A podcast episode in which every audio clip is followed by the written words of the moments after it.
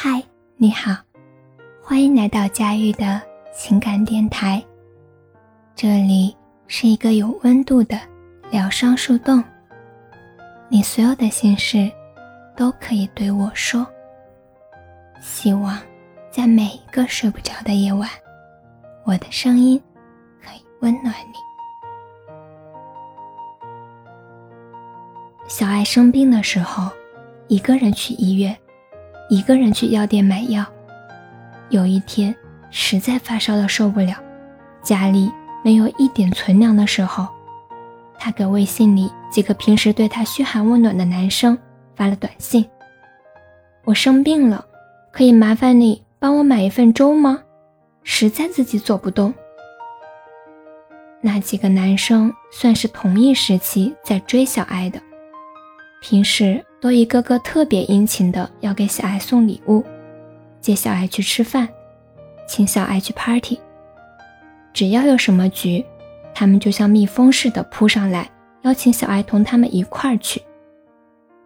小爱她心里清楚，因为他们觉得自己拿得出手。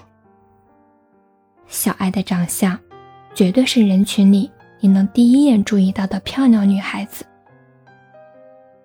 等了十分钟，第一个男生回复：“没事吧？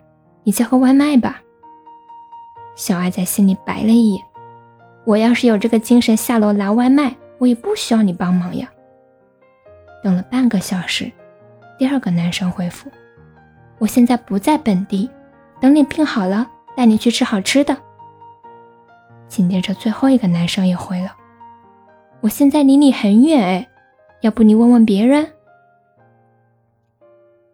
小爱心里有什么东西猛地一沉。这一刻，她清楚的知道了自己在对方心中的角色。人人都喜欢光鲜亮丽的样子，人人也都喜欢和光鲜亮丽的人结伴。大家都习惯了看到你美好的样子，你风光的样子，你好看的样子，却太少有人愿意去看你偶尔脆弱的样子。偶尔狼狈的样子，偶尔失意的样子。后来，小爱和我们说，她算是看透了，想带她出门的男生很多，可是愿意陪伴她的男生很少。以前看过一句话，意思大概是说，只有接受我最难看的样子的人，才有资格拥有我最好看的样子。